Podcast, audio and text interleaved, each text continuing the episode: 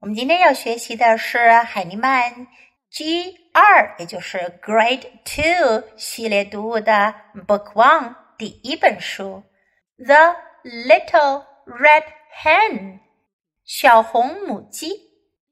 This book is a fiction。这本书是一个虚构的故事，叫做 fiction。First, listen to the story. The little red hen 小红母鸡去撒种子。Can you help me? said hen. No, I can't, said dog. 小红母鸡给庄稼浇水。Can you help me? said hen. No, said cat. I can't. 小红母鸡去割麦子。Can you help me? said hen. No, I can't, said pig. 小红母鸡把麦子做成了面粉。Can you help me? Hen said. No, said dog and cat and pig. 小红母鸡在揉面团。Can you help me? Hen said. Dog and cat and pig said, No. 小红母鸡把 揉好的面团放进烤箱去烤。Can you help me? Hen said. No, I can't, said dog. No, I can't, said cat. No, I can't, said pig. 小红母鸡烤出了香喷喷的面包，狗、猫和猪都很想吃。他们说：“Can we help you?” said dog and cat and pig. 我们能帮你吗？No, you can't. 小红母鸡说：“不行，你们不能帮我。”小红母鸡涂上果酱，自己吃上了香喷喷的面包。这故事呀很简单，里面有 four characters，有四个角色。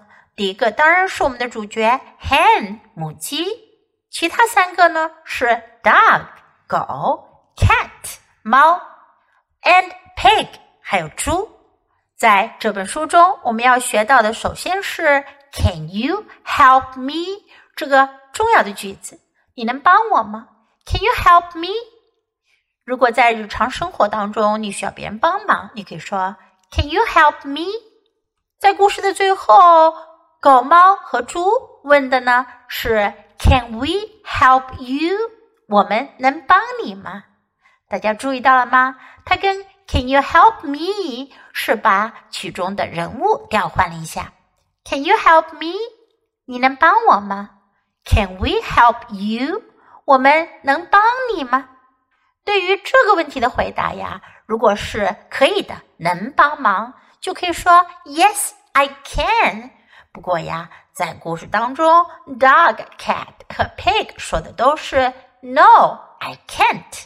不行，我不能。No, I can't。学会了这几句话，你就可以读懂这个故事了。Now let's read together. You can repeat after me sentence by sentence. The little red hen. Can you help me? said hen. No, I can't, said dog.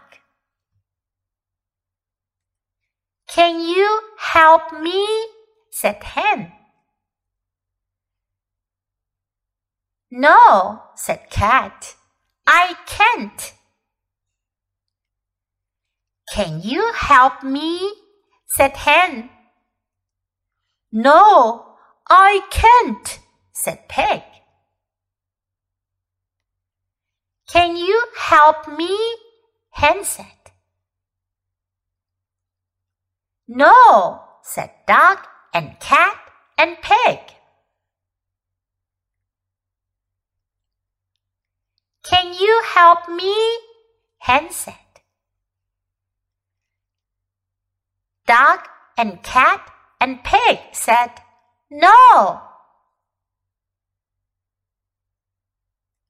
Can you help me? Hen said. No, I can't, said Dog. No, I can't, said Cat. No, I can't, said Pig. Can we help you? said Dog and Cat and Pig.